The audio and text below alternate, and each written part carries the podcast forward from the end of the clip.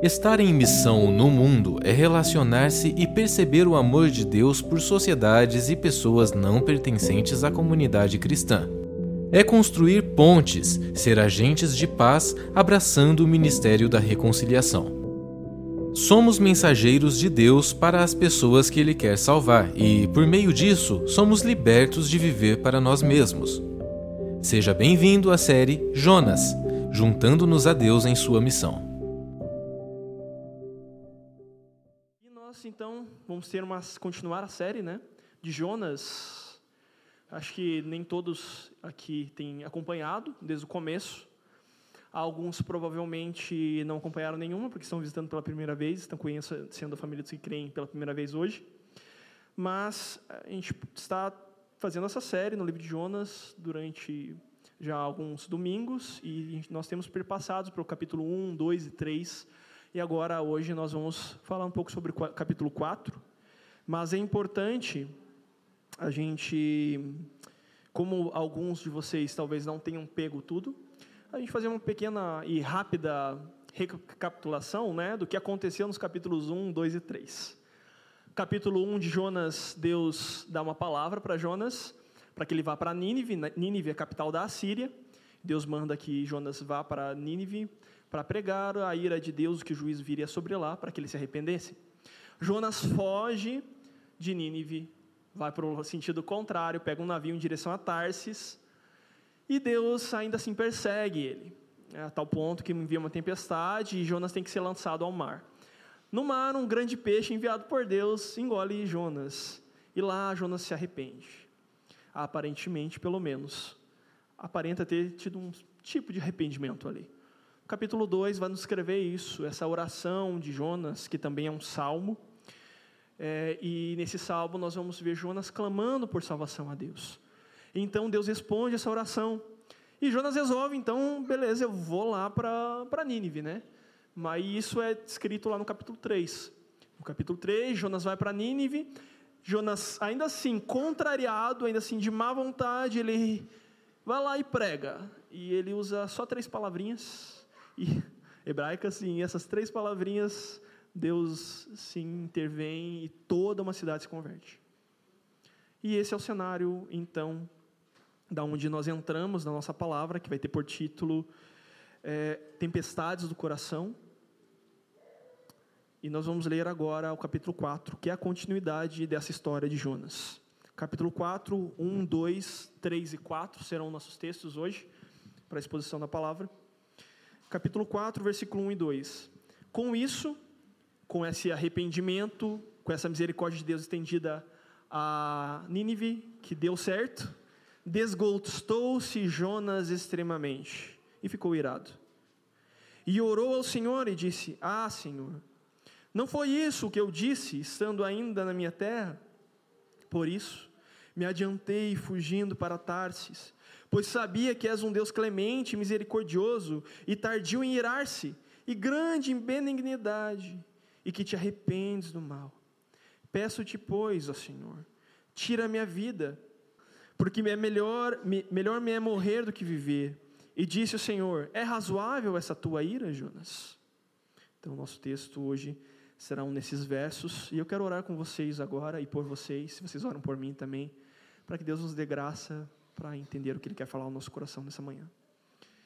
Pai, eu quero te agradecer, Senhor, por tudo que o Senhor já tem feito nessa casa, por tudo que o Senhor já tem feito em nossos corações. Eu peço por um espírito de sabedoria e revelação sobre todos os nossos corações, inclusive o meu, nos dando graça, Senhor, para conhecer toda a tua vontade, todo o teu decreto, todo o teu propósito na Escritura e em específico nesse dia nos versículos de Jonas, capítulo 4, versículos 1 ao 4. Deus, abre os, nossos, os olhos do nosso entendimento, abre os, os olhos do nosso coração para que a gente possa compreender e encarnar essa palavra em nós. Dá-nos graça sobre graça nessa manhã. Essa é minha oração e essa é a nossa confiança em Ti, que Tua mão está estendida para nós hoje. Como estava, Senhor também para Nínive. Em nome de Jesus. Amém. Primeiramente, para a gente entender um pouco sobre essa reação de Jonas, eu te convido a imaginar um pouco aqui comigo. Né? Vamos imaginar um cenário hipotético. Imagine você aqui brasileiro, né, morando no Brasil, e uma nação, uma grande nação em potência mundial, vem para o Brasil, invade o Brasil e ela quer dominar o Brasil. Só que nessa invasão que aconteceu alguns meses atrás, talvez há um ano mais ou menos, eles matam sua esposa ou esposo, matam sua mãe, ferem gravemente sua filha ou filho e dominam metade do país. Estupram mulheres, matam crianças, mas eles não conseguem dominar completamente eh, o Brasil. Então, imagine que hoje, no dia de hoje, você sabe que essa nação está prestes a fazer uma nova empreitada e que vem, ela vem com todas as forças para tomar conta e dominar o Brasil com ferro e fogo. Mas você também descobre que uma outra nação muito grande vai invadir essa nação que iria invadir o Brasil. E que essa outra nação vai destruir essa nação que invadiria o Brasil.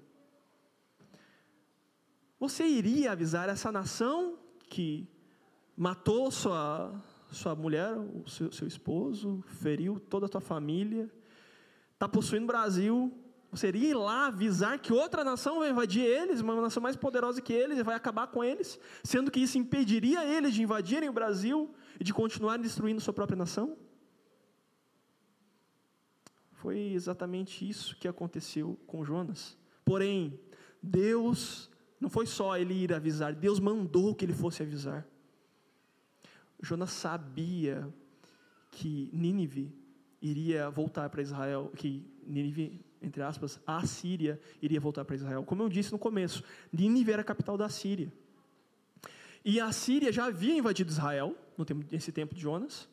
Ele tinha invadido Israel, já tinha tomado metade do território. Com certeza muitas mortes aconteceram. Com certeza Jonas tinha visto muitos conhecidos dele morrerem. Como estaria o coração de Jonas? nesse momento, sendo que ele conhecia as profecias de Oséias, que dizia que essa Síria que estava invadindo e oprimindo Israel viria outra vez lá para Israel e iria dominar o país e levar todo Israel, é, Reino do Norte, cativo, em exílio. Como estaria o coração de Jonas e como estaria o teu coração se isso acontecesse aqui no Brasil? Aí nos faz perceber um pouco melhor a tempestade do coração de Jonas. Isso nos faz entender um pouco melhor o que, estava acontecendo com Jonas naquele momento.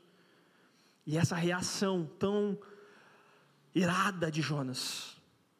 Por isso, a nossa palavra hoje vai falar sobre essas tempestades que aconteceram no coração de Jonas e que também acontecem no nosso coração. E para isso, para isso, é, nós vamos ver algumas atitudes práticas algumas atitudes práticas a partir da reflexão sobre a reação de Jonas. Algumas atitudes práticas para a nossa vida, como nós reagimos com essas tempestades anteriores, como nós trabalhamos isso em nosso coração. E a primeira atitude prática é controle o seu coração. Controle o seu coração. Essa palavra pode parecer um pouco legalista, como que eu vou controlar meu coração? Controle, é uma ordem, né? Está no imperativo, controle o seu coração. Mas nós vamos ver que não, não é isso. Vamos ler de novo então, lá no capítulo 4, versículo 1, de novo, diz assim: Com isso desgostou-se Jonas extremamente e ficou irado. Com tudo isso que aconteceu, Jonas se desgostou e ficou irado. Outro significado para a palavra desgostou-se também é se afligir. No original, a palavra ela traz um sentido de uma aflição profunda do coração. Como uma irritação extrema que provém dessa angústia do interior de Jonas, que de repente explodiu em ira. E a palavra ira significa ardor, queimar, inflamar aqui. É como se Jonas tivesse se esquentado, o sangue subiu na cabeça de Jonas, como quando a gente enfrenta alguns gatilhos que ativam a nossa mente. Você estava dirigindo teu carro tudo certo e vem um cara e bate no teu carro. E já sobe sangue na tua cabeça, você sai para fora do carro. Você fala, poxa, cara, como que você fez isso? Mas coisas muito piores que a gente sabe que aconteceram com Jonas. Então, quando Jonas vê Deus estendendo seu, sua mão de misericórdia para Nínive, ele fica muito, muito irritado. Isso provém do coração dele. Essa irritação, essa ira, não é simplesmente uma ira por si só. Ela tem raízes profundas no coração, nos sentimentos e no contexto o qual Jonas estava passando. Essa aflição que provinha do coração de Jonas estava controlando ele. E daí nós pensamos algo que se nós não controlarmos nosso coração, o nosso coração nos controlará. Se nós não controlarmos nosso coração, ele dominará a nossa vida. É como um vulcão. Pense num vulcão ativo. O que, que acontece com o vulcão? Existe o um magma no interior dele. E devido ao aumentar das pressões no interior, esse vulcão entra em erupção devido ao aumentar das pressões sobre o nosso coração, nosso coração explode. E aquilo que estava lá no interior, cravado lá no profundo do nosso coração, vem para fora. O pecado, a sujeira, as intencionalidades ruins são expostas. E daí a gente pensa, é muito fácil a gente julgar Jonas é muito fácil, mas a atitude de Jonas diz muito sobre o nosso próprio coração. Jonas explodiu, isso não significa que ele estava certo.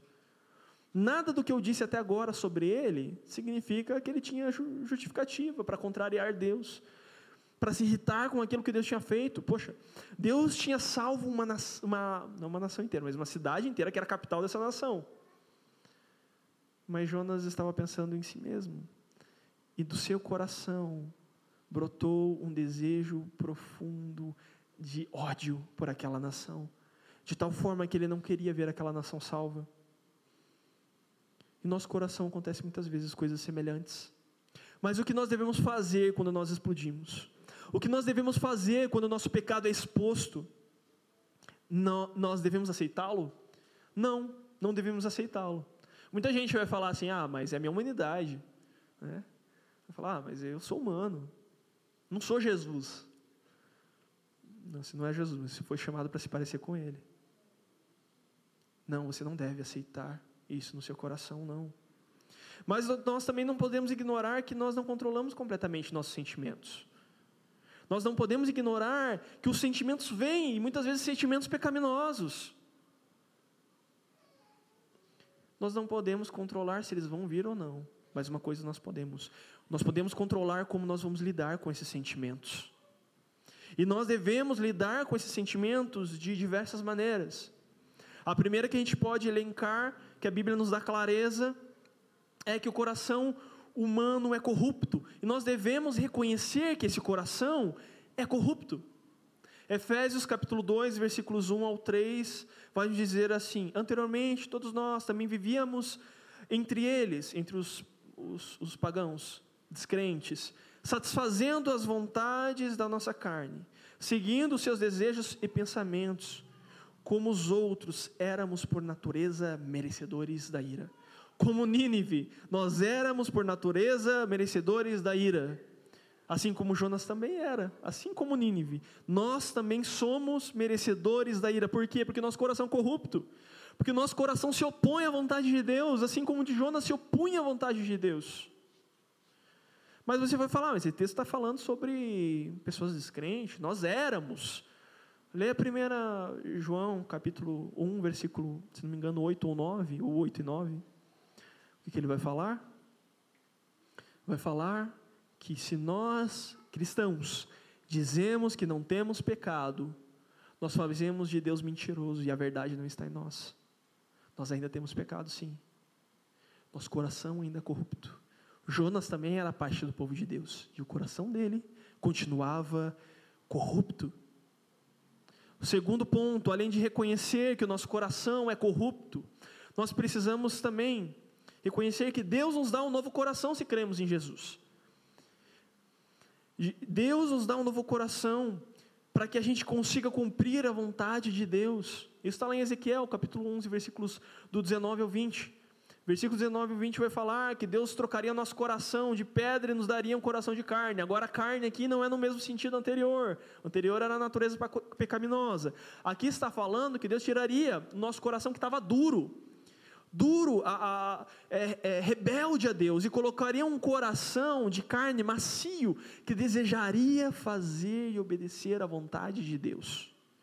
Deus nos dá essa vontade. Então nós devemos reconhecer que, embora tenhamos a corrupção no nosso coração, também temos agora uma nova natureza, uma vontade implantada em nosso coração para agradar a vontade de Deus. Porém, embora Deus nos dê poder para vencer o pecado por essa nova natureza, ainda assim a responsabilidade é nossa de negar esses desejos impuros, de rejeitar quando nosso coração entra em erupção ainda assim é nossa responsabilidade. Aqui na família nós falamos, nós somos monergistas em relação à salvação. A salvação é completamente obra de Deus, mas sinergistas em relação à santificação. A santificação é uma cooperação entre o homem e Deus. Não que isso dê mérito algum para o homem, porque foi só porque Cristo morreu por nós e nos deu um novo coração que nós podemos agora negar os desejos impuros. Gálatas capítulo 5, versículos 22 a 24 Deus vai nos dizer que esse Espírito que nos deu um coração novo, o Espírito de Deus, coloca em nós um fruto. E parte desse fruto é domínio próprio. Quando eu digo, controle o seu coração, domine o seu coração. Não, não é por seu mérito. É por sua força? Não, requer esforço sim. Mas é porque o Espírito implantou no teu coração um desejo por agradar a Deus. E Ele te dá um fruto chamado domínio próprio. Significa que, se você tem um fruto do Espírito, que não é um mérito, agora é tua responsabilidade exercê-lo.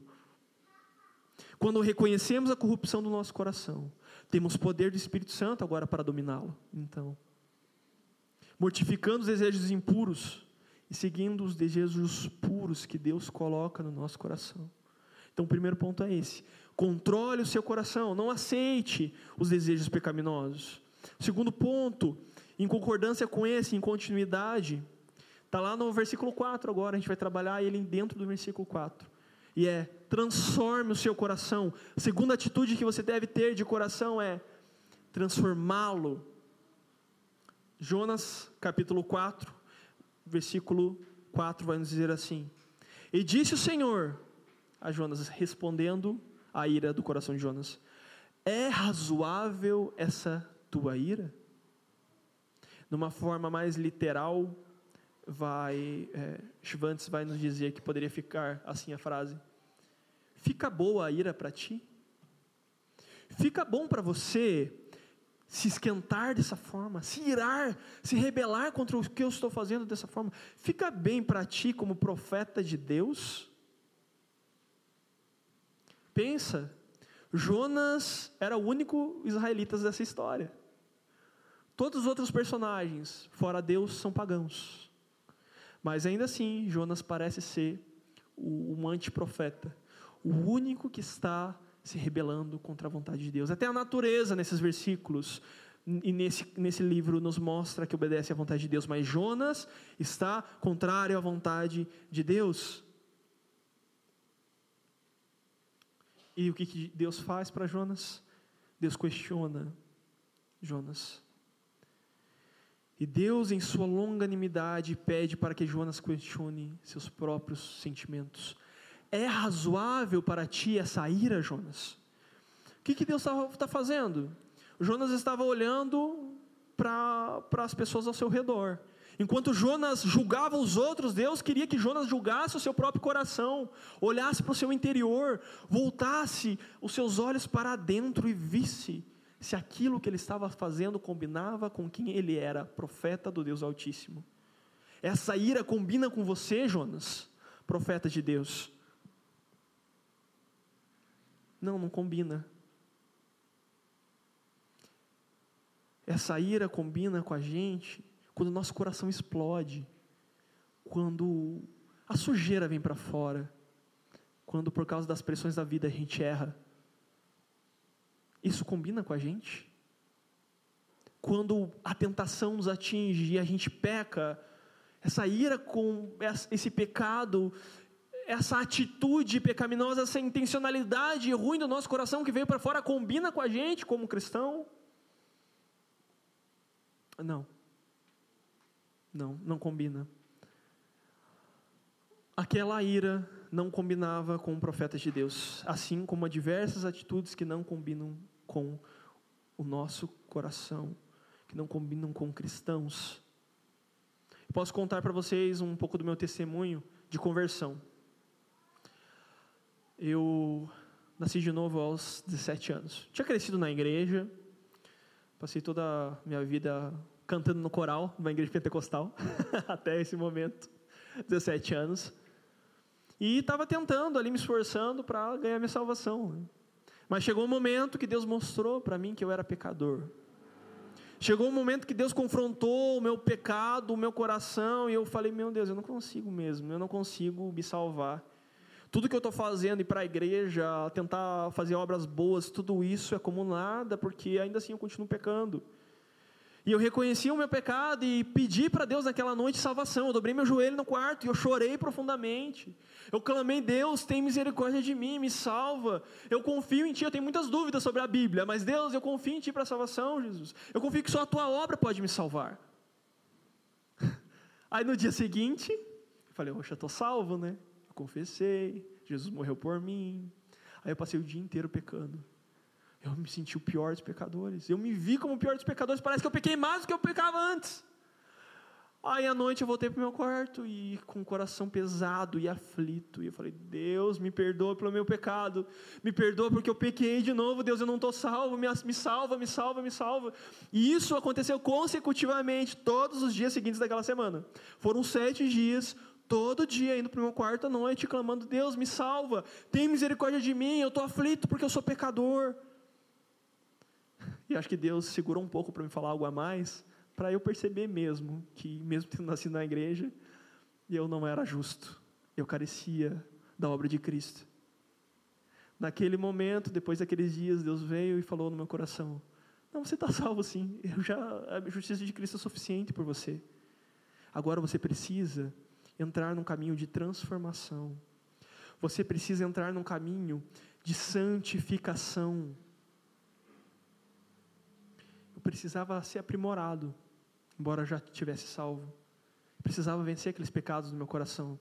Jonas devia ser o exemplo, sim, para Nínive, para os pagãos que ele encontrou no navio anteriormente, mas ele parecia o vilão. Porém, Jonas era povo de Deus e ainda tinha um coração corrupto, mesmo fazendo parte do povo de Deus.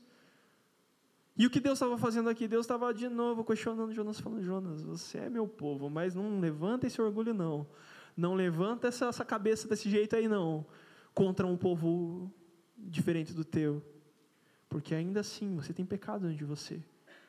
E Deus fala isso para a gente. A ira não combina com a gente, as atitudes pecaminosas não combinam com a gente. Mas Deus questiona nosso coração, e embora a gente muitas vezes se veja nesse caminho como vilão, Deus fala para a gente: Eu já fui justo por você, mas agora você precisa entrar num caminho de transformação. Transforme esse teu coração. Você vai falar: Não, mas espera aí, legalista de novo, transforme. Como que eu vou transformar meu coração? Romanos capítulo 12, versículos, versículo 2 vai dizer assim: E não vos conformeis com este século ou com este mundo, mas transformai-vos pela renovação da vossa mente, para que experimenteis qual seja a boa, agradável e perfeita vontade de Deus. Deus nos ordena que a gente seja transformado. A gente deve se transformar. O que? Pela nossa força? Não, pelo poder do Espírito Santo. Nós devemos ser transformados. Hoje você pode também se questionar. E hoje Deus está te questionando se você está transformando o teu coração. Mas aí você vai me perguntar, tá, Deus manda que eu renove a minha mente, que eu transforme o meu coração, que eu mude o meu coração. Mas como que eu faço isso? 2 Coríntios capítulo 3, versículo 18, vai nos dizer como que a gente faz isso. E todos nós, que com a face descoberta, contemplamos a glória do Senhor, segundo a Sua imagem, estamos sendo transformados com glória cada vez maior, a qual vem pelo Senhor, que é o Espírito. Nosso coração rebelde ainda tem esperança. Transforme o teu coração. Por tua força, para você ficar, não, agora eu vou acertar, agora eu vou acertar. Não. Transforme o teu coração pelo poder do Espírito, contemplando a glória de Deus. Embora você deva sim reconhecer o seu pecado, reconhecer os problemas do teu coração, reconhecer as suas intenções, sondar teu coração e buscar as intenções pecaminosas ali. Você também deve olhar para a face de Deus no Evangelho você deve contemplá-lo, e é assim que você vai ser transformado. E sim, é uma progressão, você consegue vencer o pecado. A Escritura aqui está nos garantindo isso. Você consegue crescer em glória. Tudo muito abstrato isso, né? Mas nós temos a ajuda de teólogos, graças a Deus, que vão nos explicar um pouquinho sobre isso. Murray, Murray Harris vai falar sobre esse versículo de 2 Coríntios 3,18. E ele vai dizer assim: os cristãos veem a glória do Senhor com a face descoberta, ou seja, a glória do Senhor é Cristo, com a face descoberta no, no espelho do Evangelho, ou seja, o Evangelho é o espelho no qual nós olhamos e nos tornamos parecidos com Cristo. A glória é refletida interiormente no caráter e não externamente na face. Quando nós contemplamos Cristo no Evangelho que está e que é as Escrituras, nós temos nosso caráter transformado. Essa glória aumenta progressivamente até o cristão obter, pela ressurreição, um corpo glorioso como o de Cristo. Não importa quanto tempo de, de, de cristão você tem. Sim, existem impurezas no seu coração, que você ainda precisa olhar para o seu coração e sondá-lo para que você consiga confrontá-lo com a Bíblia e com o Evangelho. Mas você só vai conseguir fazer isso se você abrir o Evangelho e lê-lo. Se você abrir a Bíblia e lê-la. É necessário a palavra de Deus. Deus já nos deu. Homens é, pagaram com sangue também para que essa palavra chegasse até nós. Hoje, pessoas ainda pagam com sangue, porque são perseguidas em outras nações. E nós temos o privilégio de tê-la em nossa mão a, a, a, a Escritura que é inspirada pelo Espírito Santo, que habita no nosso coração, que quer transformar o nosso coração de dia em dia e de glória em glória, vez após vez, e muitas vezes nós negligenciamos ela. Nós devemos pegar o nosso coração e sondá-lo. Nós precisamos confrontar o nosso coração com o Evangelho e transformá-lo.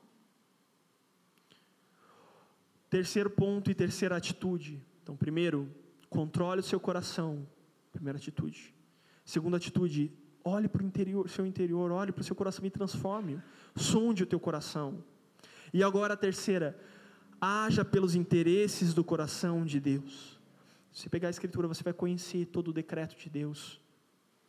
Paulo diz que ele pregava todo o decreto de Deus. Aqui está o interesse e os interesses do coração de Deus. Nós vamos ler agora Jonas capítulo 4, versículos 2 e 3, versículos do meio ali, para então refletirmos, um, refletirmos mais um pouco sobre essa outra atitude que nós devemos ter em nosso coração. Capítulo 4, versículo 2 diz assim: E orou ao Senhor e disse: Ah, Senhor, não foi isso que eu disse, estando ainda na minha terra? Por isso me adiantei, fugindo para Tarsis, pois sabia que é Deus, és Deus clemente e misericordioso, e tardio em irar-se, e grande em benignidade, e que te arrependes do mal. Peço-te, pois, ó Senhor, tira a minha vida, porque melhor me é morrer do que viver. Jonas estava completamente oposição a Deus e a sua natureza. Para você ter uma noção, a palavra que é usada ali para orar, no hebraico, ela vai significar suplicar, implorar. Jonas estava tão dominado pelo seu coração, pelas suas tempestades interiores, ele estava sendo levado por essas tempestades interiores, a tal ponto que ele suplica: Deus, eu sei que o Senhor é um Deus clemente e misericordioso, e que se arrependes do mal. Ah, Deus, era por isso que eu não queria ir lá. Jonas está repreendendo Deus por causa de sua natureza. A justiça de Jonas parecia para ele mais justa do que a justiça de Deus. Quando nosso coração é confrontado, muitas vezes é isso que acontece. Mas a gente analisa outras coisas aqui também. Nós analisamos que no capítulo 2, Jonas já tinha feito uma oração. E nessa oração ele pedia por salvação. Salvação para ele mesmo, dentro do peixe. E aqui no capítulo 4, ele repreende Deus por dar salvação a pessoas pecadoras. São duas atitudes bem opostas, sim. Jonas estava em oposição a Deus. Porém, tem um aspecto que é semelhante nas duas atitudes. Nas duas orações de Jonas, Jonas estava pensando em si mesmo. Tanto que Alexander vai nos dizer, um teólogo também, que analisando as palavras hebraicas, só desses dois versículos, versículo 2 e 3 de Jonas 4, Jonas usa os pronomes eu, minha e me nove vezes. Ele estava tão cheio de si, tão cheio de ele mesmo, tão dominado pelo seu próprio querer e não pelo querer de Deus, que tudo o que ele pede a Deus é para que ele faça a vontade do seu próprio estômago. Ele busca socorro sim, mas só para ele e para o seu próprio povo, para os seus próprios desejos egoístas. Deus tinha uma missão para Jonas. Mas Jonas não queria participar dela. Ele queria fazer a sua própria vontade. Olha o que, que Hernandes Dias Lopes nos diz. Já Deus ouve o clamor do devedor aflito. Deus é gracioso. Deus é misericordioso, cheio de compaixão, tardio em irar-se, abundante em benignidade. E o que, que esse abundante em benignidade significa? Que é a sua disposição, a disposição de Deus em nos tratar com imerecida bondade. Jonas estava agindo com ira e com rebeldia contra Deus e contra o povo. Jonas estava quebrando os dois grandes mandamentos de amar ao próximo e amar a Deus. Mas Deus Deus não veio e já matou Jonas, não veio e destruiu Jonas. Deus continuou agindo com misericórdia, segurando a sua ira, sendo longânimo, tardando a sua ira sobre Jonas, buscando que Jonas se arrependesse, assim como ele fez com Nínive. Jonas repreende a atitude de Deus em relação a Nínive, e Deus age com a mesma atitude que, que operou em Nínive para com Jonas. A atitude de Jonas é tão complicada que quando ele fala os atributos de Deus nesses versículos, ele está citando um texto bíblico, lá de Êxodo, capítulo 34, versículos 6 e 7. Porém, ele está é, excluindo uma passagem, uma parte. Qual parte? Aqui, embora Deus seja misericordioso, abundante em benignidade, e que ele, tra que ele se arrepende de dar o mal, ele perdoa o pecador, Deus não deixa de punir o culpado. Jonas estava questionando a própria natureza de Deus, estava tendo Deus como mole. Deus é misericordioso e tal, isso e aquilo. Mas o Senhor não puniu o culpado? Então o Senhor não pune o culpado. Ah, Deus, era por isso que eu não queria ir para Nínive. Até as escrituras nós usamos para argumentar com Deus quando nós estamos sendo dominados por nosso próprio coração. Mas Deus tinha uma missão para Jonas. Mas olha o que Timothy Keller nos diz sobre tudo isso, sobre esses versos. Quando cristãos valorizam mais os próprios interesses e a própria segurança do que o bem e a salvação de outras raças e etnias, estão pecando como Jonas. Quantas vezes nós paramos para pensar nos povos que ainda não conheceram Jesus? Talvez um teu vizinho que está ali do teu lado, mas você está tão ocupado com tua vida, você está tão ocupado com o teu trabalho, com a tua família, com as coisas da igreja, com ver uma Netflix. Você sabe que tudo isso, nada disso é ruim. O que Timothy Keller está falando aqui é: valorizam mais os seus próprios interesses e a própria segurança do que o bem e a salvação de outras raças e etnias. Não quer dizer que você não tem que ter preocupações, que você não tem que cuidar da sua saúde, cuidar de você, cuidar da sua família, fazer coisas que você gosta. Mas a questão é que quando você não está pensando sobre aquelas pessoas as quais Deus quer alcançar com sua misericórdia, você nunca pensa nelas, você nem passa pela sua cabeça missões, nem passa pela sua cabeça o teu vizinho, o teu colega de trabalho em refletir o amor e pregar para ele.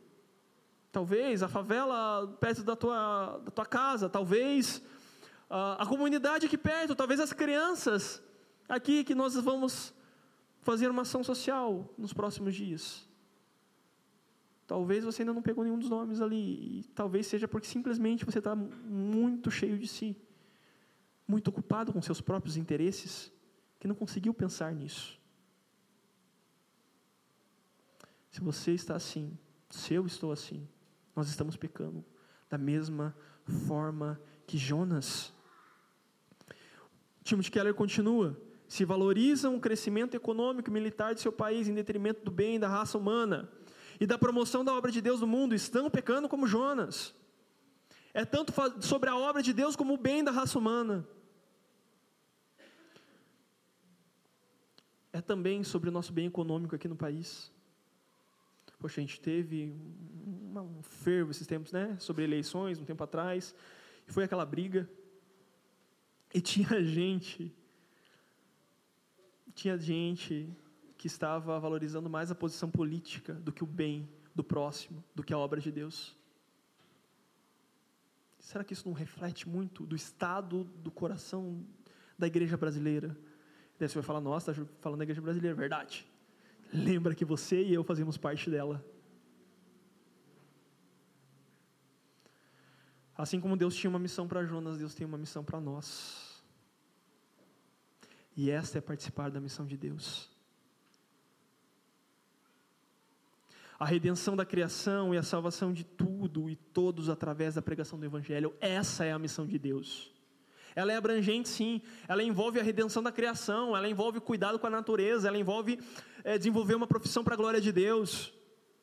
Mas em tudo isso deve permear a pregação e o testemunho do Evangelho, se você for alcançado por Cristo. Essa é a missão de Deus. Até que todos os povos adorem a Deus e se prostrem debaixo do governo e da soberania de Jesus Cristo. Pense comigo. Uma outra ilustração. Pensa que existe uma seca mundial. Não tem água em lugar nenhum. Mas você descobriu uma fonte perto da tua casa ainda. Uma fonte de águas cristalinas que jamais vai se secar qual seria a tua atitude? Você pegaria e você sairia pelas ruas, falando para todo mundo que você conhece: encontrei uma fonte. Vá lá e beba dessa água. Vá até a fonte e se sacie, viva. Ou você guardaria essa fonte escondidinha só para você e para a tua família? Enquanto os outros estariam perecendo. Essa nossa atitude quando nós não nos engajamos com a missão de Deus. A missão de Deus nos confronta.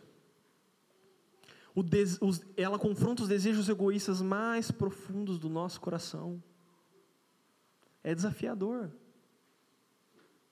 E você pode dizer, mas eu não sou um missionário, Lucas. E eu pergunto para você, mas você é um cristão? Você é um cristão? A gente pode até redefinir um pouquinho aqui para vocês entenderem o que é missões. O termo missionário vem de enviado, ela tem relação com o termo apóstolos do grego. Enviado. Deus foi enviado para nós, Deus foi o grande missionário. Só que acontece uma coisa: que Ele envia toda a sua igreja ao mundo. Ele envia a sua igreja para pregar o Evangelho, para trazer boas notícias. Se você é um cristão, então em certo aspecto você é um missionário sim. Você deve sim estar engajado com aquilo que está no coração de Deus. Assim, isso não significa que Deus depende de você, que Deus não vai salvar as pessoas e que meu Deus, ah, o que vai ser da missão de Deus se você não for para missões ou se você não pregar o evangelho na tua cidade. Com três palavras de Jonas, Deus salvou toda uma cidade pagã. Deus salvou Nínive apesar de Jonas. A questão não é se a missão de Deus vai se cumprir. Sim, ela vai se cumprir. Deus terá todos os que são seus no final. A questão é você. Você vai participar dessa missão. Teu coração vai estar alinhado com o coração de Deus. Você vai ansiar pelo que Deus anseia. Veja que Cristo não buscou seus próprios interesses, e ser semelhante a Ele é não buscar os nossos próprios interesses também, é nos engajar pelo bem maior, pela vontade de Deus, com, nos assemelhando e nos transformando à semelhança de Deus na sua natureza. Como você pode dizer que está com Deus e viver alheio da misericórdia dele pelo, pelos outros povos, mesmo por seu vizinho? Como você pode dizer que não, eu, eu não, eu conheço Deus e eu estou assim em concordância com o coração de Deus. Mas você não se preocupa com o teu vizinho, você não se preocupa também com os Himalaias, lá com, com, com a China, com a Índia, com os lugares mais longínquos, mais longes, talvez onde ninguém nunca ouviu falar o nome de Jesus. Tem pessoas hoje que nunca ouviram falar o nome de Jesus. Aqui no Brasil tem povos não alcançados também. Mas a missão de Deus está confrontando o nosso coração. Está confrontando os desejos egoístas do nosso coração, porque muitas vezes a gente vai falar, está tão longe, está lá. Ah, é tão incômodo eu falar sobre isso. Deus quer que a gente participe da sua missão. Ele está nos convidando a participar da sua missão. Quando Ele pergunta para a gente: é razoável esse teu coração que só se importa consigo mesmo? Mas, então, como participar dessa missão? Como se envolver na missão de Deus? Nós temos algo, claro que não vai se, se definir completamente toda a missão, mas uh, a gente é bem abrangente esses dois pontos que eu trouxe aqui para a gente. Primeiro, você se envolve na missão de Deus pregando o Evangelho de forma contextual, onde você vive hoje. Isso pode incluir sua profissão e também, com certeza, inclui uma igreja local. Por que inclui sua profissão? Você precisa se contextualizar, você precisa conhecer pessoas. Isso envolve também trabalho social. Isso envolve se envolver na cultura. Você quer pregar o evangelho, mas daí você só fica vindo na igreja. Você precisa encontrar pessoas descrentes. E você precisa compartilhar o evangelho com elas. Mas isso inclui edificar uma igreja local. A missão de Deus é formar um povo para si, de todos os povos, tribos, línguas e nações. E esse povo ele chama igreja. Desde o Antigo Testamento, ele chama da sua assembleia o seu povo que é chamado para ser um reino sacerdotal, luz para as nações, levar salvação a todos os povos. Então, sim, inclui onde você está hoje, aqui e agora, Curitiba, teu bairro, teu trabalho, mas também inclui um povo que nunca ouviu o Evangelho. Não tem como a gente não clamar e não desejar a salvação desses povos, se a gente tem um desejo de Deus no nosso coração se a gente está alinhado com o interesse de Cristo. E a gente, isso também vai incluir nossa profissão, ou talvez também trabalho social, mas vai incluir uma atividade que vai nos envolver na cultura. Aí eu vou para um país lá e eu fico totalmente à parte de tudo que está acontecendo lá. Por quê? Porque eu não me envolvo com o povo. Porque eu não vou nos lugares necessitados. Porque eu não conheço o meio onde me inseri naquela cidade, porque eu só vou ficar lá pregando na, na, na rua que nem um louco. Não estou dizendo que também será ruim isso. É bom também. É bom ser meio louco de vez em quando. Mas as pessoas vão te ver como louco se você não se contextualizar. Deus quer que a gente use todos os meios possíveis para proclamar o Evangelho. Mas isso também inclui implantar uma igreja local. Quando nós somos enviados ou enviamos pessoas a outros povos, essas pessoas devem fazer o quê? Implantar uma igreja local. Porque a partir do povo local que já é daquela própria cultura, outras pessoas serão alcançadas. Sim, nós precisamos nos engajar também com ir para outros povos distantes de nós. Por mais que você não vá, você tem que estar com o teu coração engajado nisso. Por mais que Deus não permita que você vá, sei lá, seja Europa, seja Ásia, seja Oriente, por mais que você nunca vá, você vai desejar isso e você vai edificar uma igreja que pensa dessa forma. Você vai edificar uma igreja que anseia pela salvação dos outros povos, que anseia pela misericórdia de Deus alcançando as Nínives de hoje em dia. Pessoas que às vezes vão ser perversas e que às vezes vão estar fazendo mal para o nosso próprio povo. Deus anseia por isso. E Deus confronta nosso coração com isso. Quantas vezes nesse ano, já estamos no final do ano, você pensou nisso? Fica a pergunta: você está engajado com a missão de Deus? Ou está vivendo para seus próprios desejos egoístas, desconectado da grande história redentora de Deus, daquilo que Deus está fazendo e fará na terra? Finalizando, vamos ler Provérbios capítulo 4, versículo 23, onde Deus nos traz uma sabedoria sobre tudo o que se deve guardar. Guarda o teu coração, porque dele procedem as fontes da vida. Parece abstrato também, mas vamos deixar mais, mais palpável isso aqui para vocês entenderem. Qual a sabedoria desse texto? é que a partir do nosso coração é que nós vemos o que vemos, ouvimos o que ouvimos, falamos o que falamos e fazemos o que fazemos. Por isso, a sabedoria bíblica é guarda o teu coração. Porque se, o, do teu coração, o teu coração vai definir aquilo que você faz. Se, se você tem um coração corrupto, você precisa transformá-lo. Se você tem um coração corrupto, e você tem, eu tenho, nós precisamos guardá-lo, porque há uma tempestade em nosso interior, assim como havia no interior de Jonas. E essa tempestade está tentando nos levar para diversos lugares. E Deus está nos perguntando como você vai reagir a ela. Como você reagirá a essas tempestades interiores, a essa luta interior. E eu volto agora para o meu testemunho. Lembra eu falei lá, entendi o processo de santificação e tudo mais, né? Eu tinha sido salvo. E daí eu pensei assim, poxa, então beleza, então agora eu vou me santificar. Aí eu peguei e fiz o quê? Fiz um propósito de vida. Algumas resoluções. Eu iria orar todo dia, ler a Bíblia todo dia, jejuar toda semana e não iria ser hipócrita. Aí você vai falar, nossa, Lucas, é, o cara é bom, né? questão é que eu fui muitas vezes hipócrita depois disso. Muitas e muitas vezes eu pequei. Muitas vezes o meu coração me atraiu para lugares que eu não queria.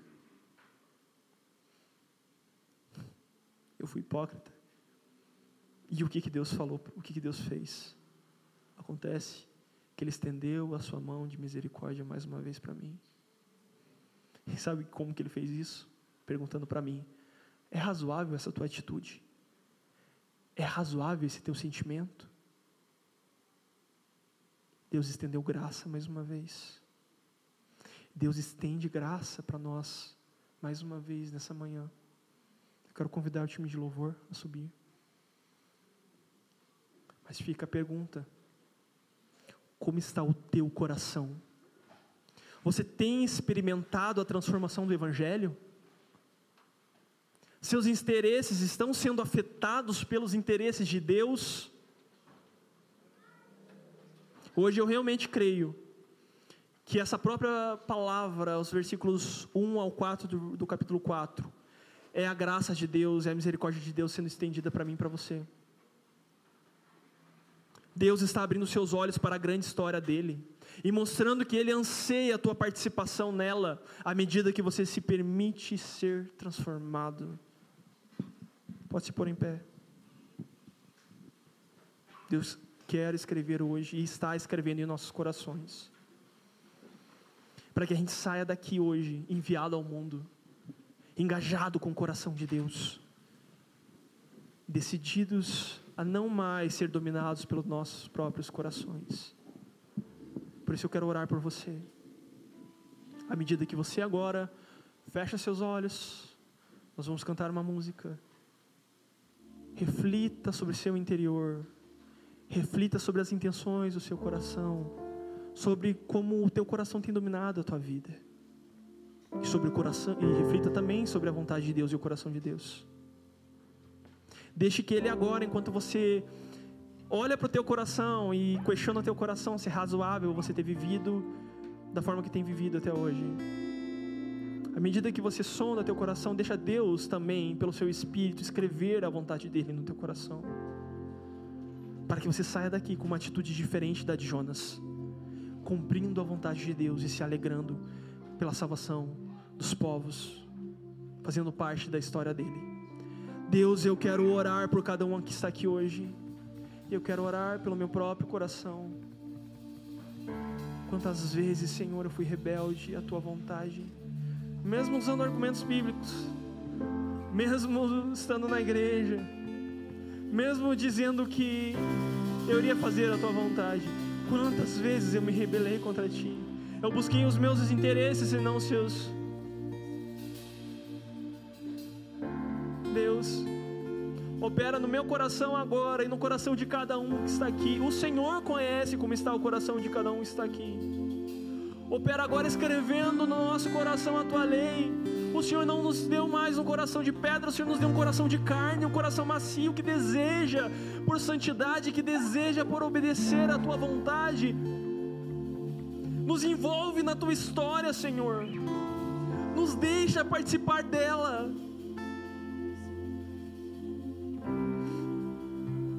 Nos ajuda a exercer todo o teu decreto e a proclamar toda a tua vontade em nossa vida diariamente. Não nos deixe mais ser hipócritas.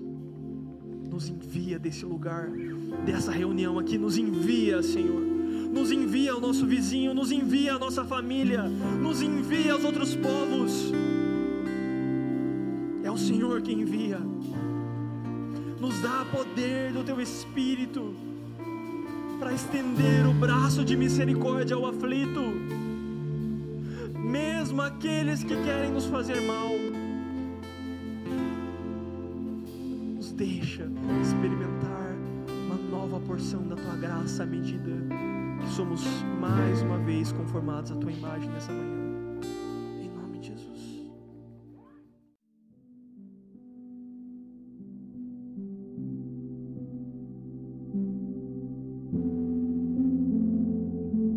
Obrigado por nos ouvir.